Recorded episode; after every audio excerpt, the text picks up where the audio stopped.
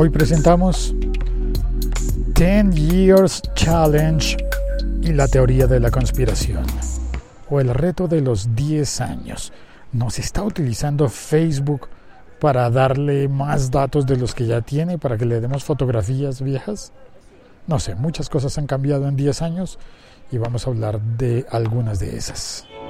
El siglo XXI es hoy.com.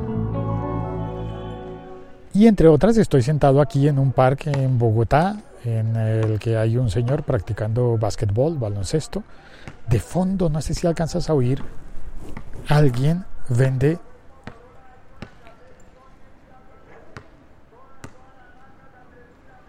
todas las marcas a 3000, Sony, Alcatel, Motorola, los vidrios rotos de los teléfonos, la, el vidrio que se le sobrepone a los teléfonos. Eso no pasaba hace 10 años. Eso no se vendía en las calles. Se vendían otro tipo de cosas. En Bogotá siempre se han vendido aguacates, frutas, manzanas chilenas.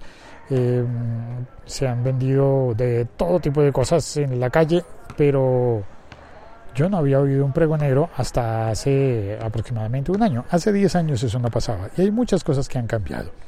Pero bueno, hoy lo que voy a comentar tiene que ver con un artículo que fue publicado en la revista Wired y que causó un gran revuelo. Inicialmente fue un tweet, un tweet de, por aquí anoté el nombre de la persona que lo publicó.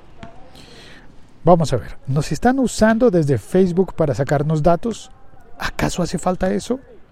Yo creo que el pánico a la inteligencia artificial, el pánico, el susto que nos da la inteligencia artificial y el reconocimiento facial llega demasiado tarde.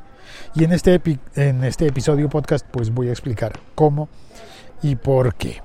Se trata de que el reto, para quien no se haya enterado, quien haya estado, no sé, desconectada, desconectado durante un largo rato y no se haya enterado del 10 Years Challenge, se trata de un desafío en las redes sociales para publicar fotos de hace unos 10 años comparadas con las fotos actuales como este episodio se graba en enero de 2019, pues la mayor parte de la gente puso fotos de, 2010, de 2009 comparadas con las de 2019.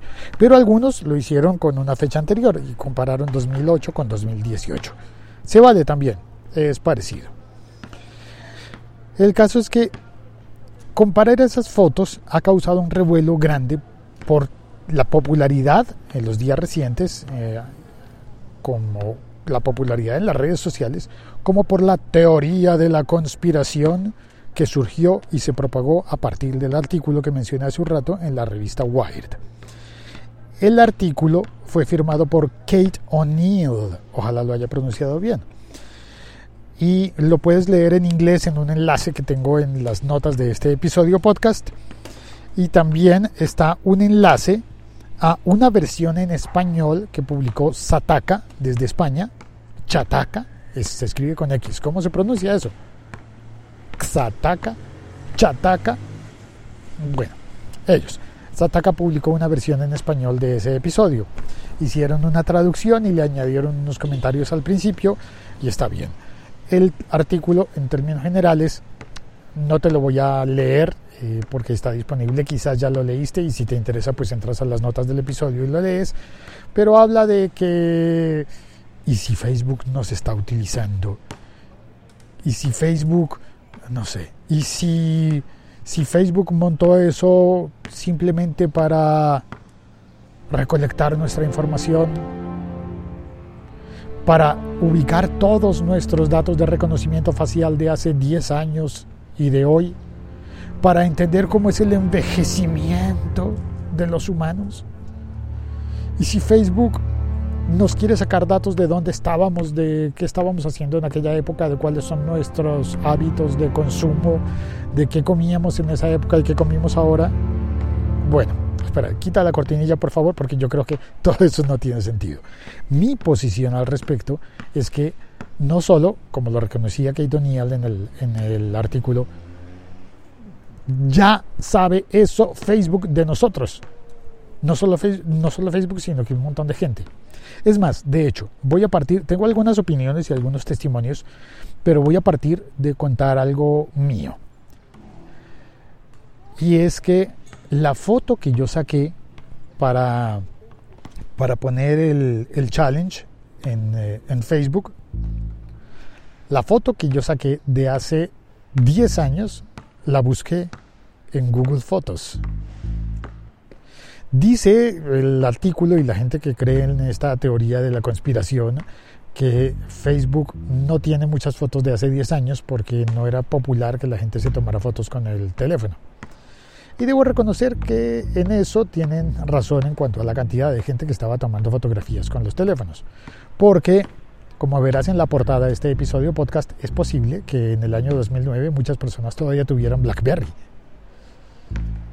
O tuvieran un teléfono no sé, el Nokia que en Colombia le llamamos flecha, el que no tenía cámara, solamente tenía para llamar por teléfono y jugar culebrita. Y muchas personas hasta el último minuto hicieron o hicimos resistencia diciendo, yo no quiero un teléfono inteligente, yo quiero un teléfono para hablar por teléfono y no para hacer... Y luego todos caímos y todos tenemos teléfonos inteligentes, como tú, que estás oyendo esto en un teléfono inteligente. ¿Ah, no? Bueno, es posible que no pero es muy probable que sí estés oyendo en un teléfono inteligente. Ahora bien, eh, si teníamos teléfonos de los, que, de los cuales no considerábamos buena calidad su cámara, lo que sí ocurría con frecuencia es que teníamos, mm, por ejemplo, cámaras digitales. Yo recuerdo que para el año 2009 lo que había en mi casa era una cámara digital marca Kodak era bonita, sacaba su zoom y todo eso tenía. De hecho, era mucho mejor que varios de los teléfonos que salieron después. Incluso todavía podría poner a competir esa cámara Kodak con muchos teléfonos que actualmente intentan hacer efectos visuales, pero que no tienen una lente tan grande como tal tenía esa cámara Kodak. Ahora, si bien esas cámaras eran mejores en muchos sentidos, tenían un problema de almacenamiento, tenían una memoria SD. Creo que todavía no era el micro SD, pero tenían una memoria SD y un cablecito para conectarlo a la computadora, al ordenador vía USB. ¿Cuántas personas hacían realmente la tarea de sacar las fotos y, guardarlas en la computadora, en el ordenador? Bueno, yo realmente bastante rápido me aburrí del cablecito dejé de utilizarlo y sacaba la memoria SD, compré un adaptador de memorias de SD a USB, esto parece un trabalenguas, y conectaba ese adaptador al ordenador, a la computadora y sacaba las, fotografías allí en copia. Ahora, por aquel entonces yo encontré un, eh, un software muy bueno que era, a ver si lo recuerdas tú, se llamaba Picasa. ¿Te acuerdas de Picasa? Bueno, pues Picasa era un software que fue creado en el año 2002 y en el año 2004 fue incorporado a Google. 2004 estoy hablando. Por supuesto, para el año 2008 y 2009 eso estaba funcionando perfectamente bien con Google, como parte de los servicios de Google asociados a Gmail. Y yo ponía allí mis fotografías, las, las subía todas a Picasa porque me permitía almacenarlas todas en la nube, lo mismo que hace hoy Google Fotos, eso se transformó en Google Fotos, y eh, permitía almacenarlas, catalogarlas, corregirlas, hacerles eh, corrección, un pequeño retoque, y hacía reconocimiento facial.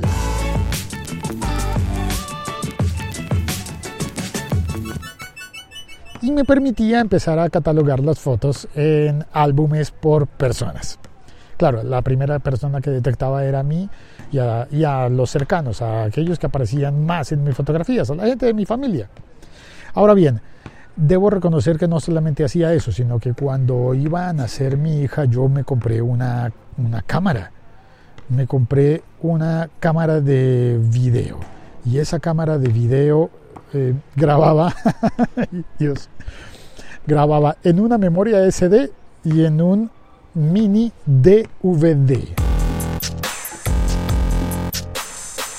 En un DVD, en un disco. Ponías el disco allí y la cámara grababa el video allí, pero también grababa en una memoria de SD y esa memoria de SD se sacaba y se podía enviar a, a lo que ahora es Google Fotos. Google Fotos también acepta videos.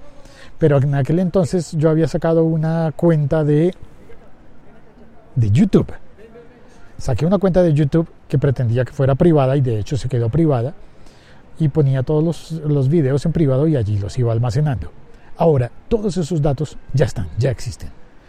Con el Facebook yo siempre fui más prudente, muchísimo más prudente, como para no darle todos mis datos personales y no alimentarlo con las fotografías de la gente que hay a mi alrededor en mi familia. Y me mantengo. Pero fotografías mías sí tiene Facebook, entre otras, porque Facebook reconoce mi cara desde el comienzo, bueno, desde hace muchísimo, y no necesita que yo le esté diciendo, mira, este soy yo. Facebook me reconoce y sabe dónde estoy y me alerta cuando alguien publica una fotografía mía, cuando alguien me etiqueta, cuando alguien me taguea.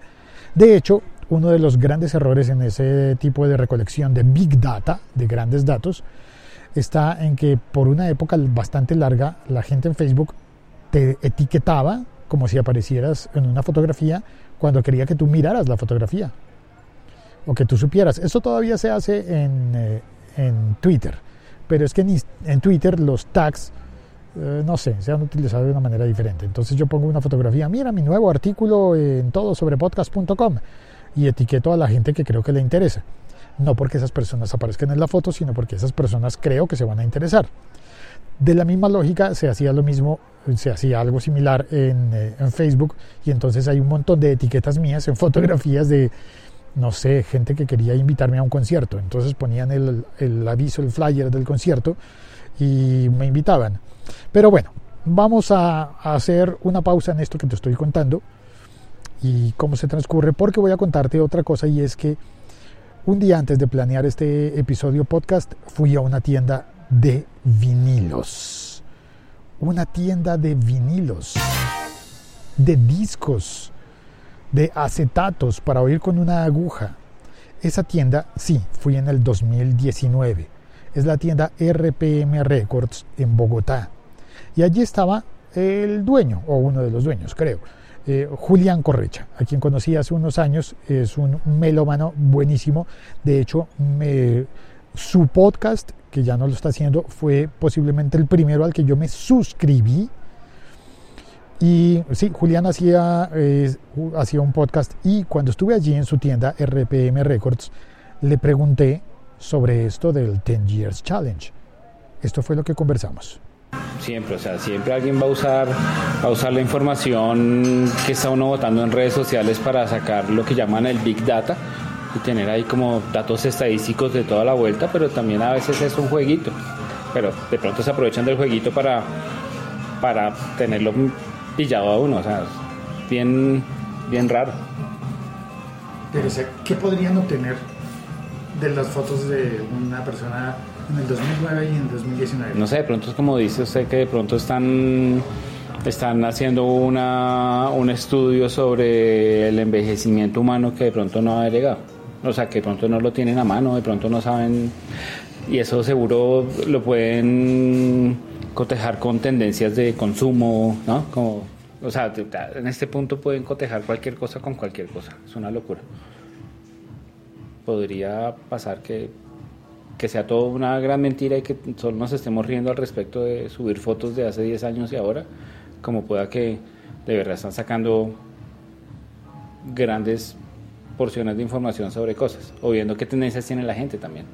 Ah, a fulano le gusta más ahora comer mucho, ¿no? A fulano le gusta hacer más ejercicio. ¿Pero no será que eso ya lo saben? Sí, pero de pronto, o de pronto lo quieren corroborar. De pronto es una Solo quieren, ah, véalo, sí, es verdad. O en 10 años no ha cambiado nada. no. Mire, 10 años y usted todavía. Sí, ahí echado a perder, es como hace 10 años, da lo mismo. Vaya, busque trabajo. Sí, sí, en realidad en muchas cosas estoy en lo mismo desde hace 10 años. El saludo a Mauricio Romero que comentó, es como este episodio lo estoy emitiendo en directo en Spreaker. Mauricio Romero comentó, un saludo Félix, sos gran referente de este mundo podcast. Yo apenas llevo seis meses. Gracias por estas agradables charlas. Gracias Mauricio por entrar y comentar.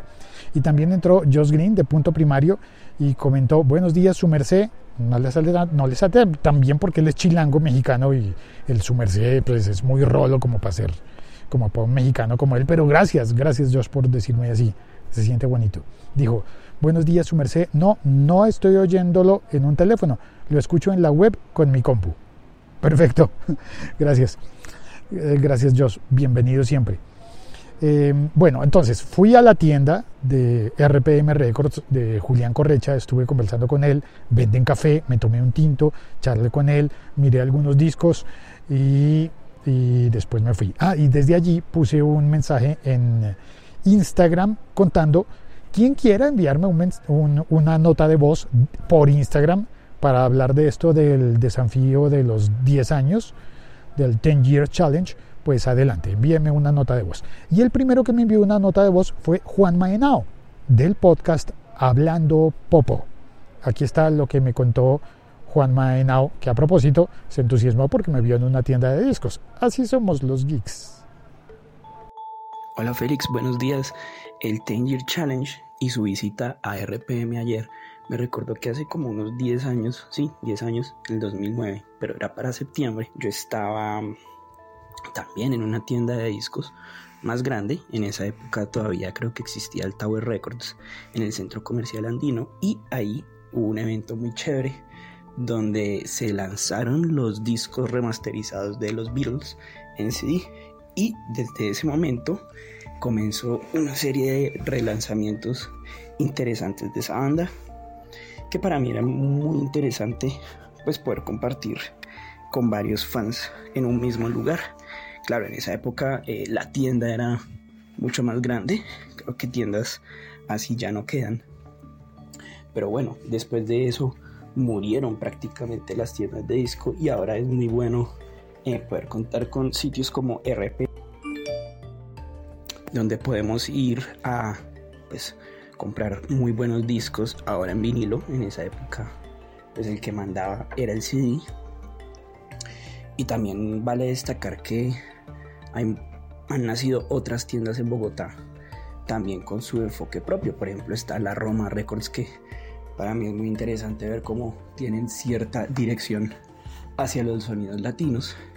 hay una que me gusta mucho que se llama eh, Casa Santo Iseña, que queda en Chapinero, que es un lugar muy bonito, muy acogedor, que también venden libros y tiene un enfoque hacia el la música indie como más eh, desconocida, pero se encuentran cosas muy, muy, muy interesantes. Saludos a todos.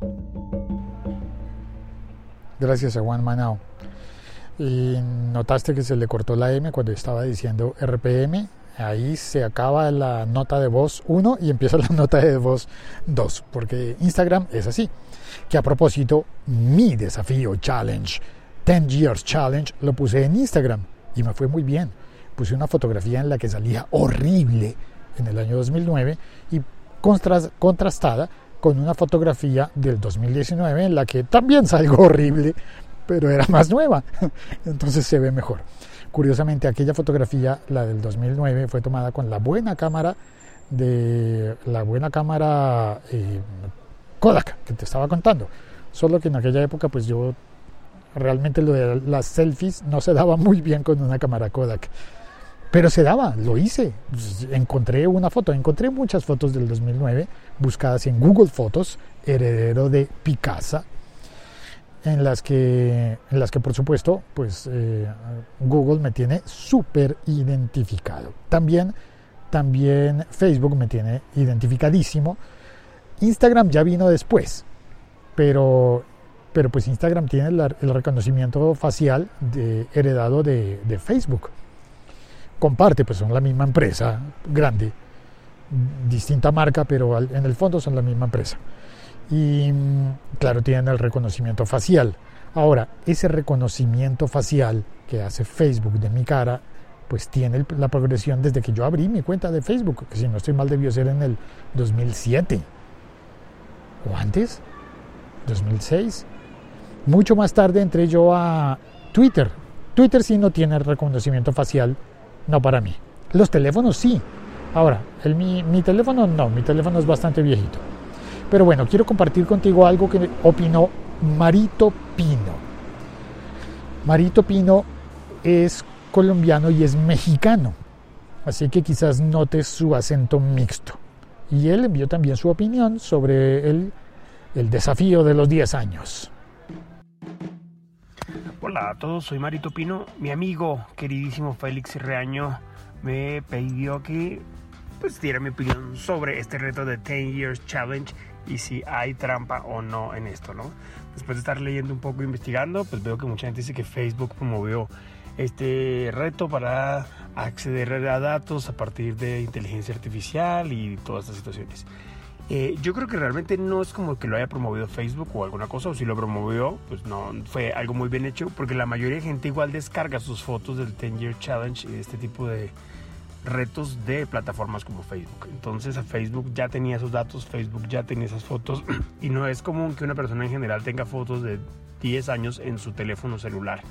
Entonces, eh, yo creería que esto no tiene como un engaño a alguno, pero sí que hay algo importante, es que esta data que se está subiendo obviamente es data que le va a servir a campañas publicitarias, que le va a servir incluso a plataformas como Facebook, que le va a servir a plataformas como Instagram, a plataformas como Twitter, para ver realmente como periodos de activación, de cambios, eh, incluso por inteligencia artificial, saber cuáles han sido como los cambios de peso de una persona en 10 años, modificaciones de conducta y demás pero engaño como tal no lo creo. Más bien aprovechamiento de datos sí. Eh, pues nada, un abrazo para todos, saludos.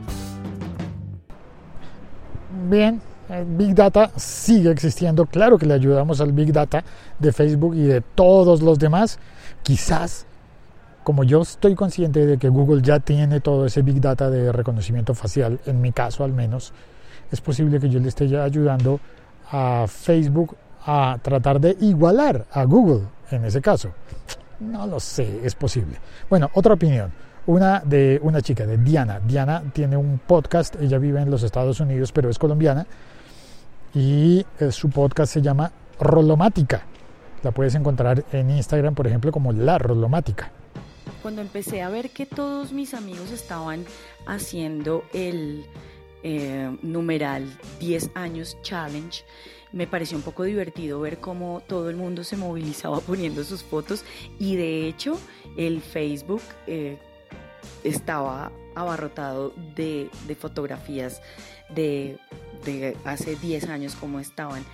Y al principio me pareció divertido y ya luego me pareció que era una estrategia de Facebook para mover a su, su, red social y luego ya vi que también eh, Twitter, Instagram, Instagram también se, habían sumado a ese, a ese challenge y vi que todo el mundo se movilizó. Ahí ya me pareció como que era una estrategia un poco de mercado, de movimiento de marca. ¿Qué tanto son las marcas promoviendo un hashtag, las marcas de redes sociales, y qué tanto somos nosotros mismos? Que salimos y les regalamos los datos, o sea, eso lo hemos hecho siempre desde el comienzo. Yo creo que simplemente tal vez alguien, el, el tío Zuckerberg, eh, dijo, ¡Ah, mira lo que está pasando, qué bien, más datos para mí. Bueno, tengo otro mensaje de voz, este es de Juan Sami en Instagram. Juan Sánchez, me parece. Eh, dime si estoy bien, Juan. Hola, Félix. Pues la verdad sobre el 10 Years Challenge, creo que si para unos fue jocoso, para otros fue triste, para otros fue sorprendente, para mí realmente fue como entender que estábamos trabajando gratis para el nuevo algoritmo de la detección de rostros de Facebook. Y es cuando me surge una pregunta. ¿Cuántas veces hemos trabajado gratis para una plataforma? ¿Realmente somos empleados freelance sin ninguna compensación por parte de las plataformas en el desarrollo de sus nuevas herramientas y tecnologías para el aprovechamiento de la misma? Sería bueno pensar en eso. Muchísimas gracias. Un saludo. Chao, chao. ¿Estamos trabajando gratis para Facebook? Sí, claro que sí. Yo creo que sí.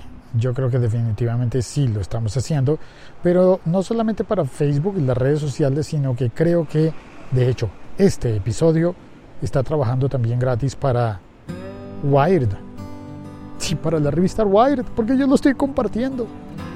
Y para Xataka, o como se pronuncie, porque Xataka publicó la traducción al español y de ahí surge entonces el, el boom de que el tweet de Kate O'Neill y mucha gente pensando en esta teoría de la conspiración empezamos a hablar y hablar y hablar de esto y estamos generándole tráfico a Wired, a Xataka y posiblemente, ¿por qué no?, a mucha otra gente que esté interesada en, en el tema y no sé, ¿cuánta gente llegó aquí porque estaba buscando justificar la teoría de la conspiración?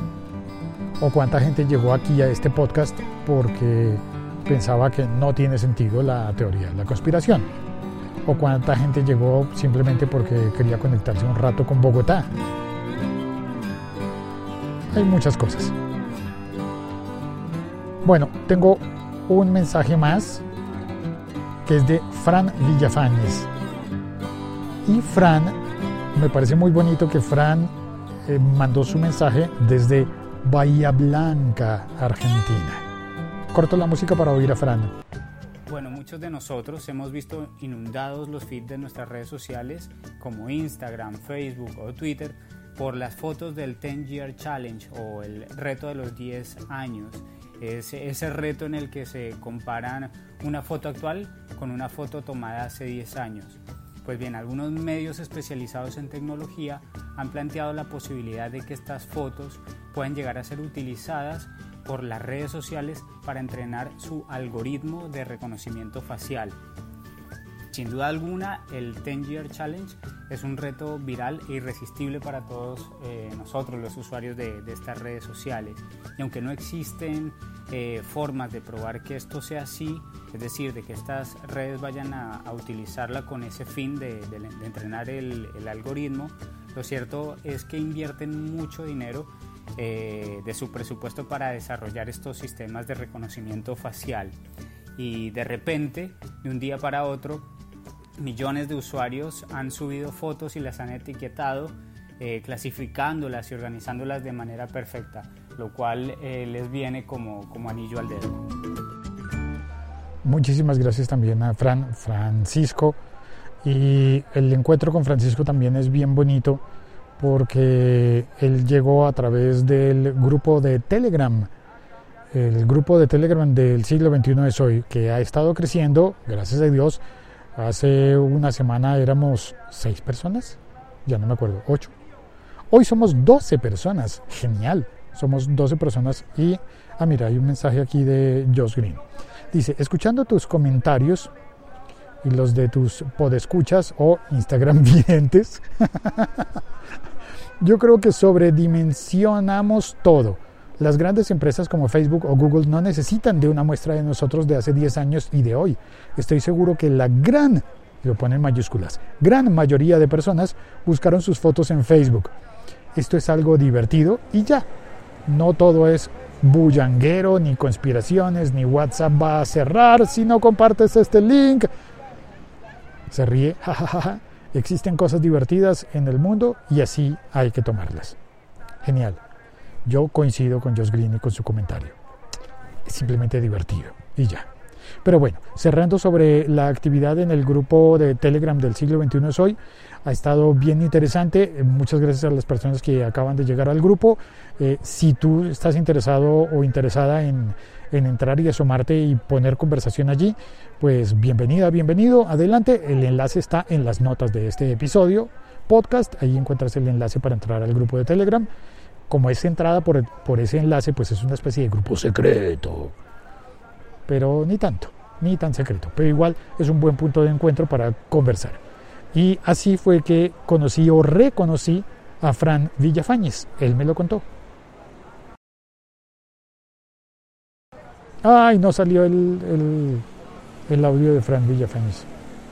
Bueno, te pongo un poquito de paisaje sonoro mientras descargo el audio de Fran Villafañez de nuevo.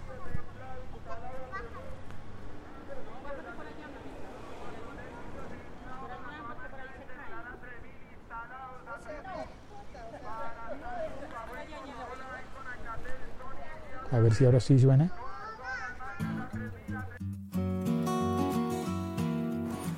Hola Félix, mi nombre es Francisco Villafañez. Eh, yo trabajé en City TV por allá en el 2003 durante una temporada larga en Sin Cédula con Andrés López y de ahí te conozco. Quería enviarte un saludo y decirte que, que te escucho. Eh, yo vivo en Bahía Blanca, en Argentina, y, y escucho los, los podcasts que estás haciendo, me parecen geniales y, y los tomo como un referente. Ojalá algún día me, me anime a hacer podcast. Eh, te quería comentar sobre la serie, capítulo de Black Mirror, la de Bandersnatch. Me pareció genial. Eh, por ahí la historia tiene algunos vacíos de fondo, eh, pero se entiende, ¿no? Por el, el tipo de estructura que tiene. Me encantó, me gustó muchísimo la idea de que sea interactiva y me parece una apuesta eh, bastante grande, e innovadora y importante la que está haciendo Netflix en este sentido. Me parece genial y, ojalá sea un punto de partida para tener más series de este tipo interactivas. Te cuento que he visto como cuatro o cinco finales, eh, dependiendo de las decisiones que tomé, fueron diferentes y por ahí es donde yo digo que, de pronto tiene algunos vacíos la serie, porque algunos de los finales son como abruptos. Eh, sin embargo, es, es, espectacular la idea de que uno pueda tomar la decisión de, del rumbo de, de la serie y del personaje.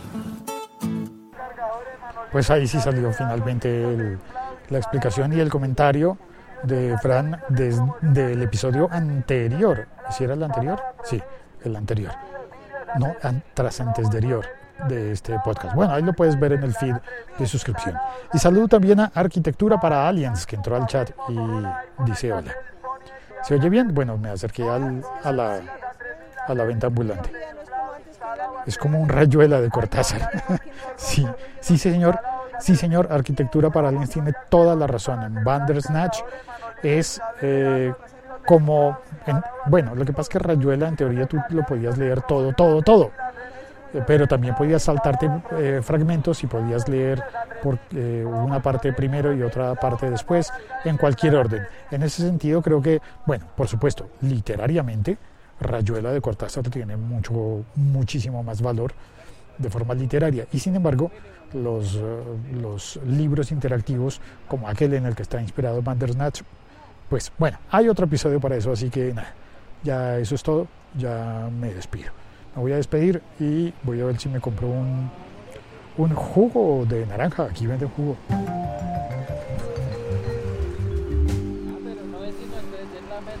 Buenas, eh, un juguito por favor. ¿Un juguito? Sí. Ya se me acabaron las naranjas. ¿Se le acabaron las naranjas? Bueno, listo, no es grave. Muy tarde, ¿verdad? En el desayuno supongo que se van todos los jugos. Señor. En el desayuno supongo que se van todas las Sí, naranjas. no, y a la- como entre 9 y 10 de la mañana vienen siempre como que la gente sale como a desayunar, a buscar medias nueve, entonces juguito y arepita y eso es rápido. Claro, Sí. tienen el horno para las arepas, Sí, el señor. jugo, el combo. Sí, eso es. Gracias. Qué pena con usted que primera vez que viene a comprar. No, yo le compro, Pues yo sí, le he comprado. Así como tan seguido, ¿no? No, eso es verdad. Hace rato que no lo, que no venía a comprar. Gracias. Qué pena. Hasta luego. Bueno, yo quería compartir el sonido del exprimidor de naranjas, pero pues no se pudo. Ya será después. Un vidrio de 3000, dice arquitectura para aliens. Sí, esos vidrios, 3000 pesos son aproximadamente un dólar, un euro, un poquito menos que un euro. Y por eso se puede comprar, el, por ese precio se puede comprar el vidrio para todos esos. Hola, buenas. Y bueno, y hay de todo. Una señora con un bebé que vende bolsas, buscándose la vida, es lo que llamamos, al menos en Colombia le llamamos el rebusque, los trabajos informales. Bueno, la señora que vende naranjas también tiene un trabajo informal, ahora que caigo en cuenta. Bueno, en fin. Josh Green dice que educada señora, me encanta cómo son en el sur de América. Gracias Josh y un abrazo para ti desde el sur de América, que llegue hasta México y que llegue hasta todas las partes del mundo donde haya una persona oyendo el siglo XXI es hoy, oyéndolo en castellano, para, posiblemente para aprender, para practicar su idioma, para compartir ideas, pensamientos o para lo que tú quieras. Escríbeme por Twitter, arroba locutorco, por Instagram, arroba locutorco. Lo bonito del Instagram es que ahora tiene eso de las notas de voz, ¿no? En eso ya le está ganando a Twitter. Ah, un señor con una tabla, un monopatín. ¡Ay, la competencia!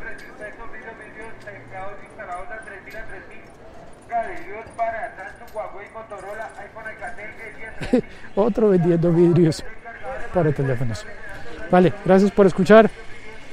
Chao. Cuelgo. No, ese no es el de colgar. ¿Cuál es el de colgar? Creo que ya le puse.